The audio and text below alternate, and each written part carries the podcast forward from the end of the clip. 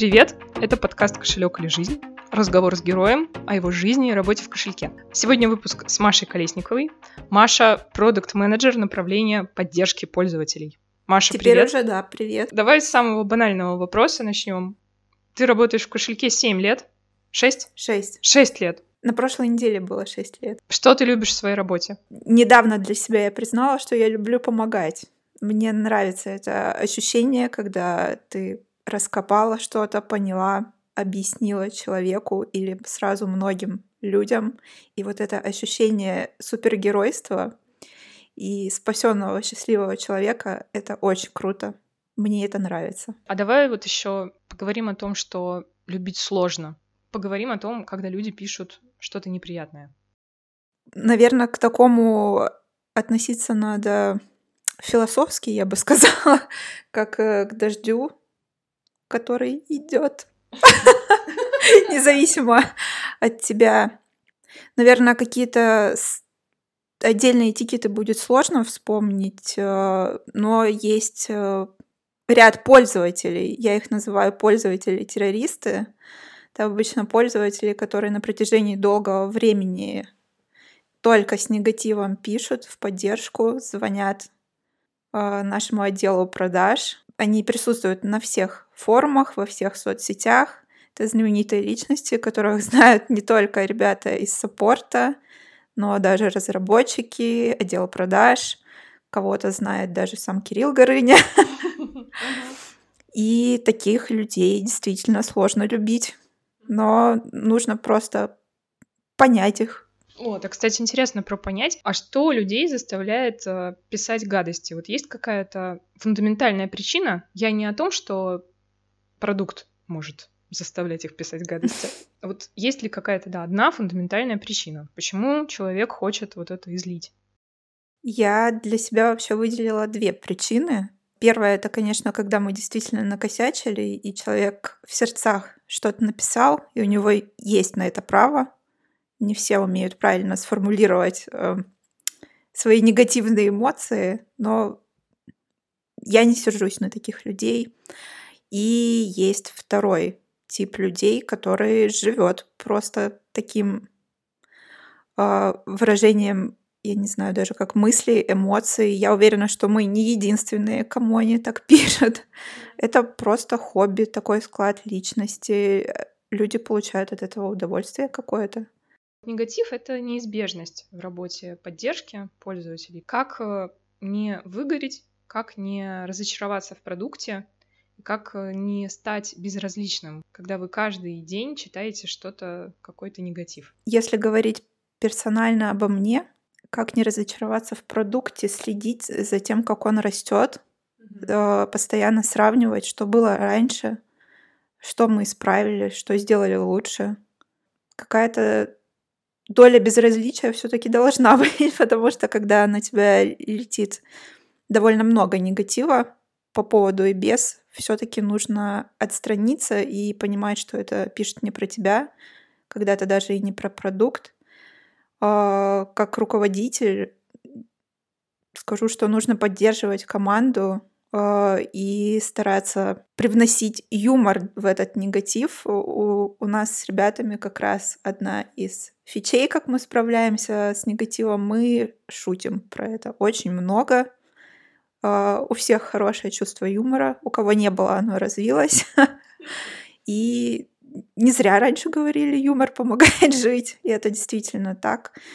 И со стороны компании и руководства очень важно, что к поддержке относятся не как к каким-то ребятам, которые отвечают на вопросики, они знают, что это Стас, Надя, Маша, Вася, Петя. Они работают в саппорте, это живые люди, тебя видят в коридоре, с тобой здороваются, знают, что ты сотрудник поддержки. То есть ты настоящий живой человек, это классно. И ты на передовых вообще-то. Да, И ты отвечаешь, да? да, да, да. Реально отвечаешь за то, что вы тут понаделали. Да, именно так. Ты сказала, классно поддерживать, классно помогать людям. А вот эта благодарность как-то выражается буквально. Люди пишут благодарности. Конечно, пишут. На моей памяти писали стихи, Присылали oh. песню. Это всегда неловкое чувство, да? А, писали очень красивые отзывы в Google Play с похвалой конкретному сотруднику. Ему было очень приятно. Писали длинные письма о том, какие мы классные, молодцы, и что чувствуется, что это не какая-то отписка, а человек действительно почувствовал через текст, что сотрудник проникся его проблемой и сделал все, что мог, и исправил, э, помог найти какое-то решение. И это, кстати, очень поддерживает. И классно, что люди пишут положительные отзывы. Я знаю, что чаще пишут отрицательные, чем положительные. И сама стараюсь теперь развивать в себе привычку, если мне что-то понравилось, написать хорошее, потому что это очень важно людям, которые делают продукт, поддерживают его, услышать, что они не только косячат, но и хорошо делают. Когда появился робот, у него есть имя? Алина. Когда появилась Алина, как-то появились какие-то сложности с тем, что пользователи начали писать э, «Вот, ваши ответы стали сухие, или ваши ответы сухие, потому что, может быть, это другие пользователи, да, они не прослеживают эту зависимость. В общем, как ваша жизнь изменилась с появлением робота Алины? Как изменилась жизнь? Нам, во-первых, стало легче, потому что Алина взяла на себя какую-то супер рутинную работу. Со стороны пользователей, конечно, был негатив, Э, потому что им, наверное, хочется всегда с живыми людьми общаться, даже если это почта. А то есть прям люди начали писать, вот ваш робот отписался мне сухо, это, а раньше было или как это вот происходил а, негатив? Это было просто, вот мне ответил робот, мне не нравится, что мне ответил робот. Не припомню комментариев по поводу сухих ответов, потому что Алина пишет теми же словами, что и мы. То есть э, такой же текст присылает, но именно сам факт того, что ответил робот, а не живой человек, э, как-то оскорбляет, задевает какую-то группу людей. Не могу объяснить, если честно, с чем это связано. Возможно, потому что в целом мы уходим все в цифру, и людям очень хочется живого общения, пускай это все равно через интернет, но им хочется получить ответ от живого человека, а не от робота. А сколько времени ушло на обучение Алины? Где-то на первом подходе три месяца.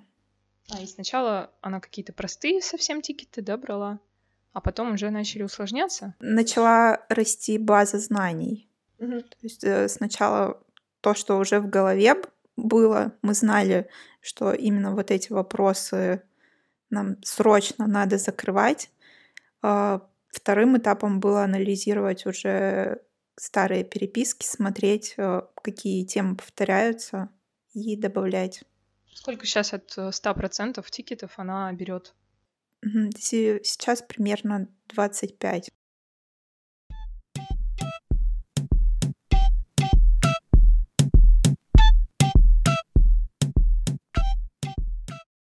Я недавно прочитала в Фейсбуке пост э, Кирилла Горыни, где он цитирует э, свой или пост кошелька про запуск бесконтактных платежей в 2014, оказывается, году. Я думала, это было чуть позже.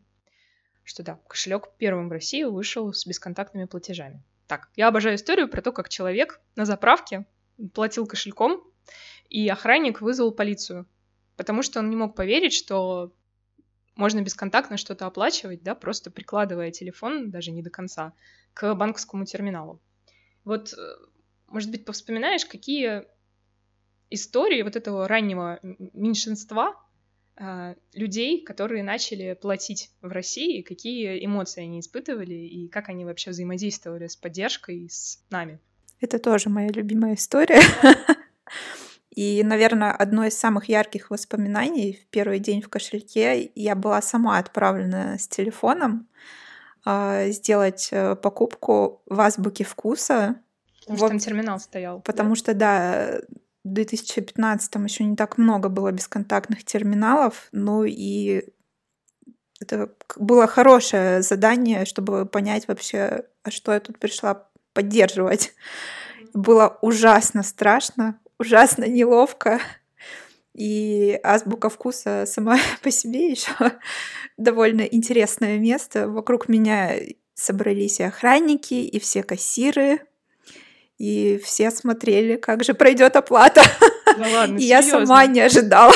А ты просто как? Ты пробила свою покупку и сказала, а сейчас я буду платить бесконтактно. Или как это примерно было? так. Собрали? Я сказала, извините, сейчас я буду платить телефоном. Творить волшебство. Примерно так. И они все начали собираться. Да, а, собрались вокруг посмотреть просто, что происходит. Э, ну, перед этим мы провели маленький ликбез, что это такое, что это не мошенничество, что чек выйдет, действительно, все хорошо. Охранник, конечно, напрягся тоже, но все нормально прошло. Очень были удивлены и пожелали удачи нам. У меня, кстати, тоже был такой случай. Я покупала продукты в Metro Cash and Carry и спросила а, кассира, что можно ли я попробую бесконтактно а, оплатить. Решила начать вежливо. И у меня не получилось. И она сказала, вы знаете, мне так интересно, давайте попробуем. Я сделаю вид, что там, в общем, что-то, чтобы очередь, да, не возмущалась. И мы с ней довели дело до успеха. Это очень классно. Да, потому что людям действительно хотелось. Ах, эти времена. Сейчас никого не удивишь уже, да?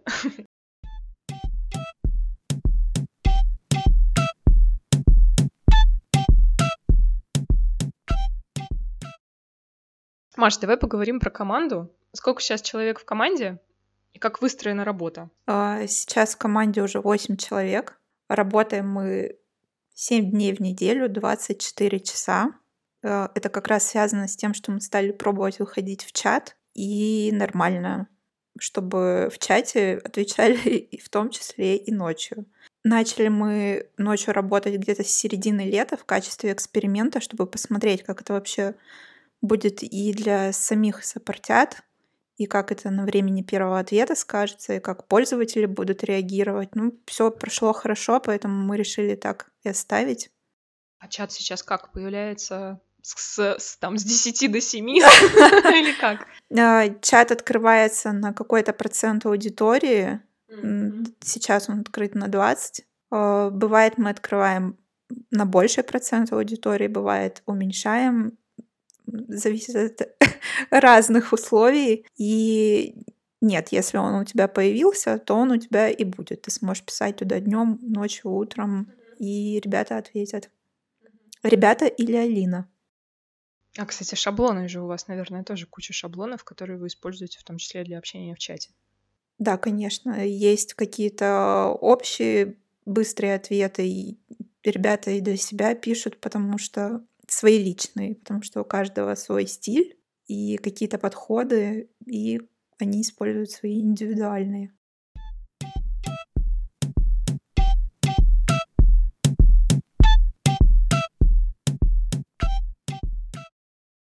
Маш, а давай поговорим про поддержку других продуктов, которая тебя покорила. Мы с утра обсуждали с тобой футуру. Расскажи, пожалуйста. Все вы, наверное, знаете, как я обожаю футуру и ромовые бабы из футуры. А если не знаете, то теперь точно знаете. А, это было во времена локдауна, когда совсем ничего не работало, и футура доставляла только в пределах Петроградки. Я слезно написала в Инстаграм и спросила, не могут ли они как-то в центр привезти. Они ответили, что, к сожалению, у них доставка только по Петроградке. Для несчастных жителей центра ничего нет. Но через пару минут э, тот, кто поддерживает их Инстаграм, спросил, а где я все-таки живу. Я уточнила адрес, и мне ответили, что вот они совершенно случайно именно сегодня там по каким-то своим личным делам будут в районе Лиговского проспекта и привезут все, что я захочу. Я заказала их чудесные булочки, ромовые бабы, и мне привезли. Это было просто супер, и самое сердечко. И я всем рассказываю, и теперь вы понимаете, почему я каждый раз рассказываю про футуру. Как завоевывается лояльность, пример. Да, такими простыми вещами. Как бы это не была организация доставки, а просто какой-то порыв человеческий, не знаю, кто это, саппорт был сотрудника компании. И я, кстати, могу такую историю и про кошелек рассказать. Э, передаю привет Надежде, которая работает в саппорте. Это была история о том, что пользователь потерял доступ к кошельку из-за того, что сменил номер телефона в связи с миграцией в другую страну. Но кошелек все-таки ей нужен был, точнее карты, которые она загрузила. В общем, Надежда проявила смекалку, инициативу и идентифицировала пользователя по нашей процедуре и вручную выгрузила картинки карточек и отправила архивом пользователю. Пользователь просто был безмерно счастлив. Сейчас, конечно, я не процитирую все это письмо, но очень трогательное письмо мы получили от этого пользователя. И я ребятам как раз говорила, что вот такой жест, э, он и делает поддержку, и продукт как-то ничего противозаконного, сверхъестественного. Просто ты подумал о человеке, что вот ты можешь чуть больше времени потратить, но помочь ему. Вообще сделать чуть больше. Да. да. Всегда здорово в да. продукте всегда делать чуть больше, чем ты можешь. Супер. Спасибо. Давай еще поговорим про процессы. Как у вас выстроена работа с обращениями? Как выстраиваются отчеты, статистика? И как дальше э, все это переходит в продуктовые команды? Мы заранее с продуктовыми командами обговариваем, как они хотели бы видеть деление тикетов по каким-то тематикам. А, например, кто-то там хотел бы следить за главной, кто-то за управлением картами, кто-то за падениями. И именно по этим тематикам команда саппорта размечает обращение, и потом эти группы выводятся на дашборд, где команды могут уже отслеживать, э, какие тематики выходят в топ. Конечно, рано или поздно группа другое может увеличиться, и тогда это значит, что надо сходить, почитать и посмотреть, про что же там пишут. А, иногда сами ребята из саппорта могут сказать, что, блин, почему-то стали много писать про черные карты. Давайте посмотрим, что это такое, и будем размечать как-то это отдельно. То есть это постоянное взаимодействие саппорта с другими командами, потому что они первые видят, что происходит, и иногда даже раньше, чем вообще все. И это важно, чтобы их слушали и слышали.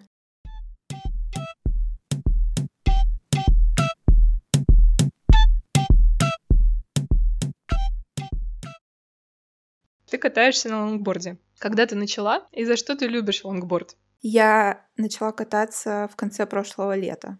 Н- недавно совсем. Я купила буквально вот перед тем, как начался сезон дождей, и решила попробовать. И решила попробовать, кстати, потому что всегда считала себя супер неуклюжей, э, что у меня проблемы с координацией и прочим.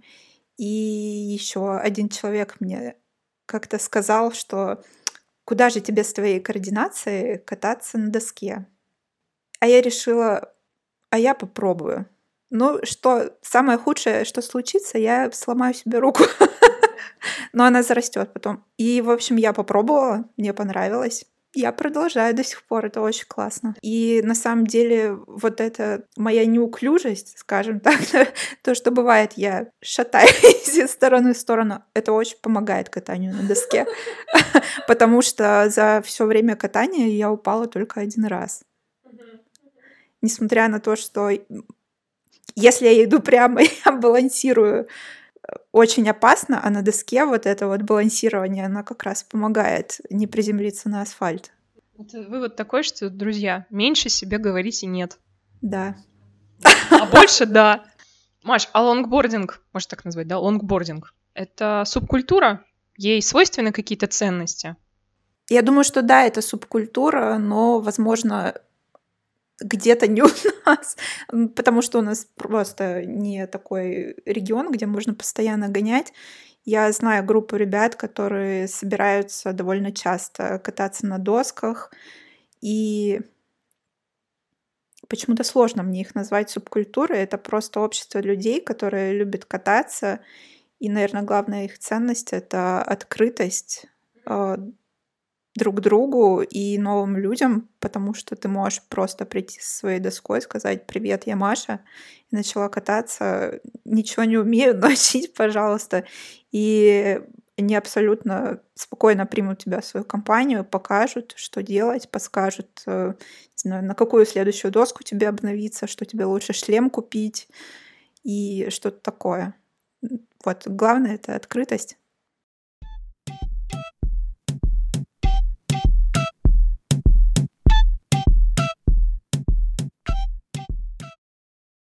В эфире топ Маши Колесниковой.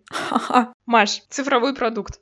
Spotify. Я просто обожаю то, как они рекомендуют музыку. И именно этот процесс подбора, такое ощущение, что тебе просто пробираются куда-то в душу или в голову. И вот приносят на блюдечке эти рекомендации и как какой-то старой любимой музыки, так и новой, которая похожа, но немножечко другая.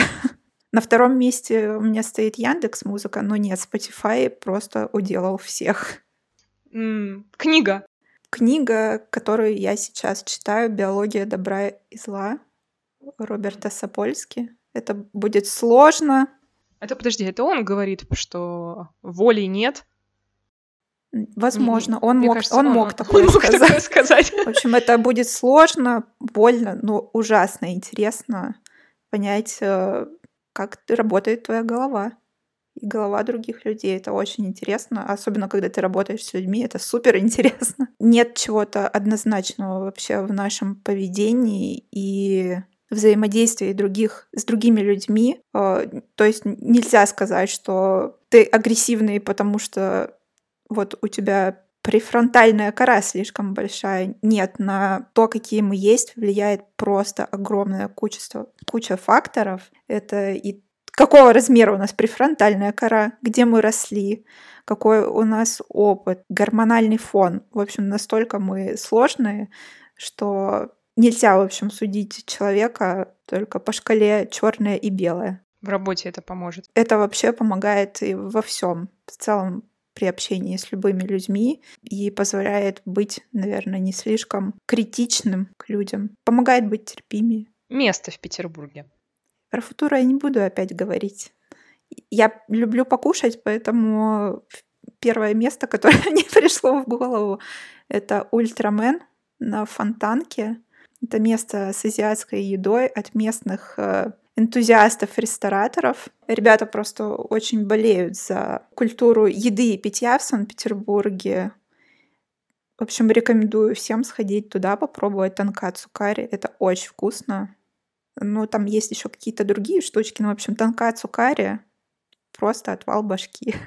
Какие страны впечатлили тебя больше всего? Больше всего Индия и Англия. Это вообще две супер разные. Ну, две супер разные, но с общей историей. Да, да, я хотела сказать, ладно, Индия, конечно, была колонией э, Англии, но мне кажется, что ну, если я туда поеду, я хочу себе стерильный пузырь. Потому что я во многих вопросах мнительный человек, ну и четко понимаю, что вот мне как бы так вроде как интересно, но немножко страшненько. Как ты себя там чувствовала? И вот расскажи немножко про атмосферу. Ну, кстати, первые три дня в Индии у меня примерно так и прошли, как ты описала, стерильный пузырь. Я привезла с собой туда все, что может помочь тебе при отравлении.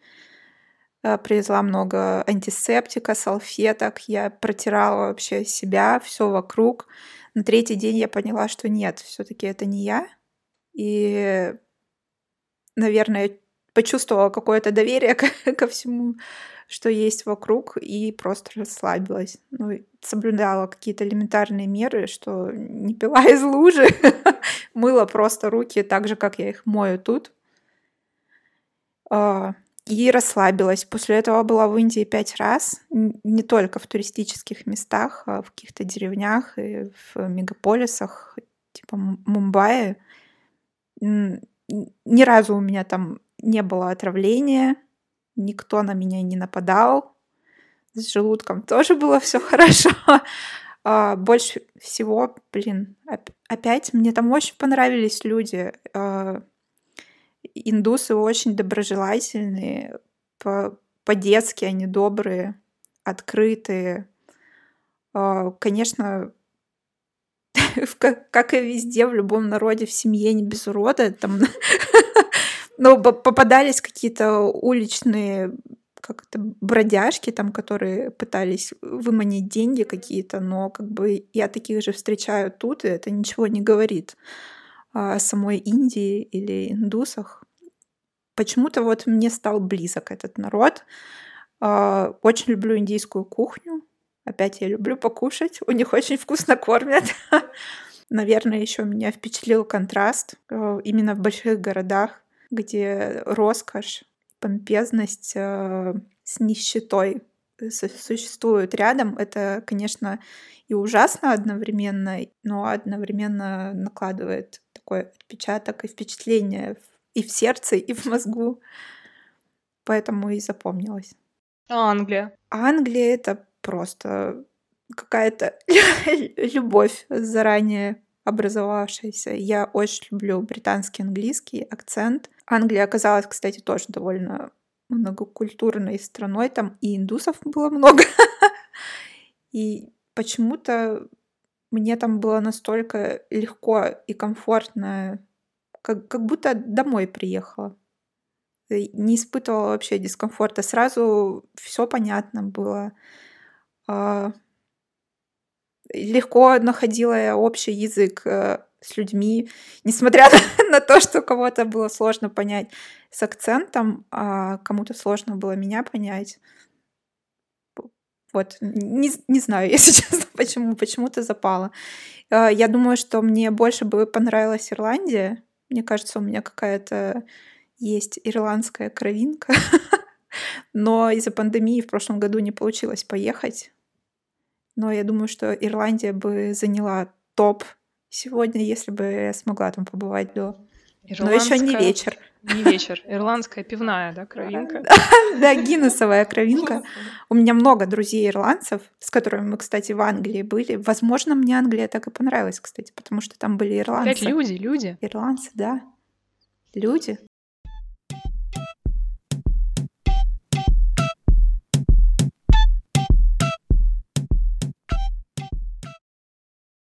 Давай попробуем поговорить о духе кошелька. В чем его особенность? Мне кажется, я сейчас буду говорить опять про то же самое, про что говорила. Особенность кошелька — это люди, их открытость э, и к общению, и к дружбе, и к диалогу, и к диалогу в работе. Люди. То, что даже топ-менеджмент может спокойно разговаривать э, с кем-то из э, линейных сотрудников, но не на уровне, что я босс, а ты мой подчиненный, а мы коллеги. И это меня больше всего цепляет, что ты на равных с любым. На дух продукта? Возможно, что-то такое, что всегда рядом с тобой, в кармане, что поможет тебе пропадающие текстуры. Маша, не дух, это душок.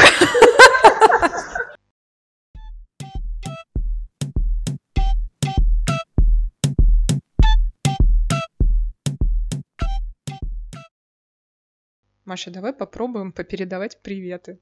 Почему этот вопрос у меня возник? Ты много говорила про людей. Понятно, что всех мы не перечислим. Подставить меня решила, значит. Ну давай. Наверное, передам в первую очередь привет Филиппу, Кате Шпигель, Кириллу Горыне, конечно, за то, что тогда, в далеком 2015-м, поверили, что я могу стать частью вашей команды, дали мне шанс, и вот, мы с вами вместе. Это очень классно. Хотя, если честно, после первого собеседования я думала, что мне никогда больше не позвонят. Хочу передать привет э, своей команде саппорта, всем, с кем я работала, Блин, ребята, вы правда крутые.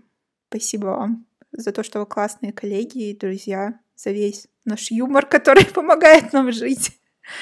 А, Диме Тепляш, ну, просто потому что ты хороший. И за то, что ты сам поддержка и для кошелька, и для коллег, которые тебя окружают, и которых ты окружаешь этой поддержкой. Кому бы еще передать привет? Кто-нибудь ведь обидится, что я его не вспомню.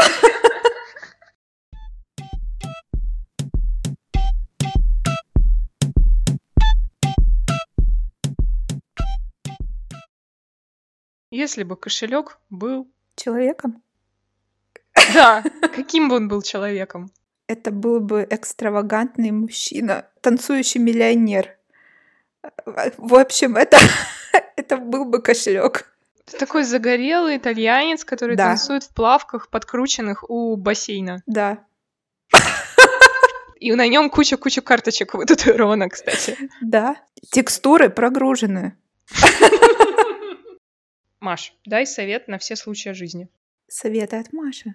Пробуйте, лезьте туда, куда вас не просят. И даже если страшно, все равно пробуйте.